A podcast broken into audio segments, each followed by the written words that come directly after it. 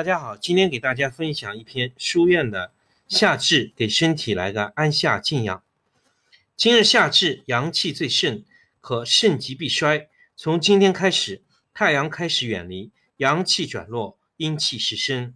我们该如何善用节气，顺势养生呢？很多研究表明，静坐能让心神安宁，给身心健康带来莫大的好处。这个夏至，就让我们一起来静坐安夏吧。Number one。半个月让你见证不一样的提升。身体想要健康，所依赖的不是药物，而是自体的免疫力。而支持你的自体免疫力能够发挥功效的是什么呢？其所依赖的不外是你的精气神。精气越强，免疫力及自律神经就越能发挥功能，身体就越健康。因此，如果能找一个简单有效的办法，可以把精气神快速的提升。这才是身体健康的诀窍，而这个诀窍就是古人一直提倡的静坐、站桩这两样功课。为了让每个人都能轻松的入手，书院录制了静坐、站桩的引导音频。只要愿意跟着引导的音频走，每天静坐一个半小时，站桩一个小时，是很简单的事情。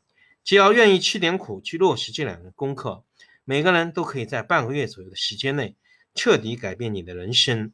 天天体验到神气意的朝气与喜乐。Number two，十字手印温养丹田。不论别人的手印放在哪，如果要让你的精气神好转，你就得把手印贴在丹田。因为长养精气神的第一个关键就在丹田。什么是精？我们整个腹腔、胸腔里面所有的内分泌都叫做精，精会化成气，整个人才会朝气蓬勃起来。而精化气的第一个关头。就是从丹田引起的，丹田要微热之后，精才化气。如果精能够化气，那人消除疲劳，恢复精力就会很快，整天工作也会神采奕奕的。而一般的人怎么睡都睡不饱，那是因为他们的丹田早就停工了，所以需要你手印中的热能帮他催化一下。十字走印是两手虎口相握，左手在外，右手在内，两手劳宫穴重叠，然后放在肚脐下方的下丹田处。左手为阳在外，右手为阴在内，重叠紧贴下丹田之后，两手劳宫穴释放微弱的能量，就能够下丹田的能量相互激发，就像两块有微弱火星的小木炭靠在一起之后，就能够燃起熊熊的烈火。下丹田是人体非常重要的一个能量场，下丹田能量被激发之后，就能够产生源源不断的能量，充盈在身体经络、四肢百骸之中，人体的精气神就会越来越充足。身体自然就会越来越健康。平常只要在有空的时候，例如坐着的时候、看电视的时候，甚至睡觉的时候，都可以结十字手印放在下丹田。一段时间之后，一般在一个月左右，敏感的人几天都有感觉，就会感觉到下腹部越来越温暖、舒适，身体感觉越来越有精神，各种疾病都会慢慢的好转，甚至痊愈。Number three，静坐时念头转来转去。怎么样定静？静坐的时候，有时候会有很多念头、很多的想法进来，有的时候又没有。其实这都很好了。如你对念头不挂碍，有念头就当它是一阵风飘过眼前一样，没念头就当做暂时没风一样，只是全然的接受，不追索，不期盼，不厌恶，不与他共舞，那么念头对你便毫无影响了。这种关照的心法，包括对全身的气血、全身的感受。甚至包括黄庭内心一窍内正在涌动的能量或情绪都是一样的，盯着它看，感受着它，就当它是在太极中飘动的一阵风一般，无挂无碍，全然的接受便是。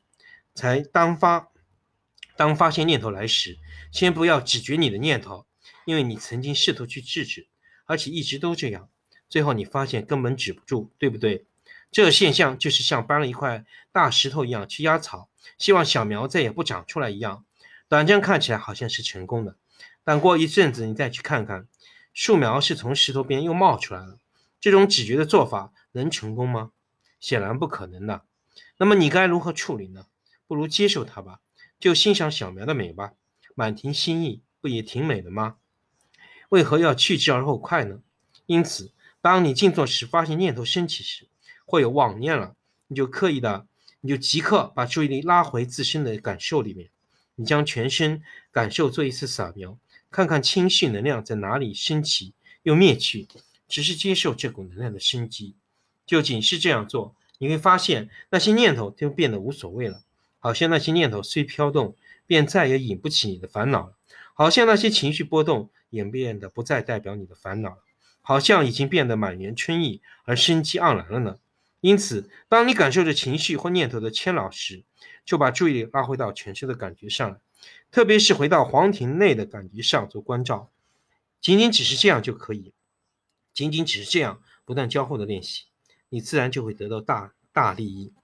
别再去理会那些不断念、不断升起的念头，别再设法去拿石头压它，当它是阵风，不与它共舞，就这样随它去吧，无所谓的。好，今天的分享到此结束。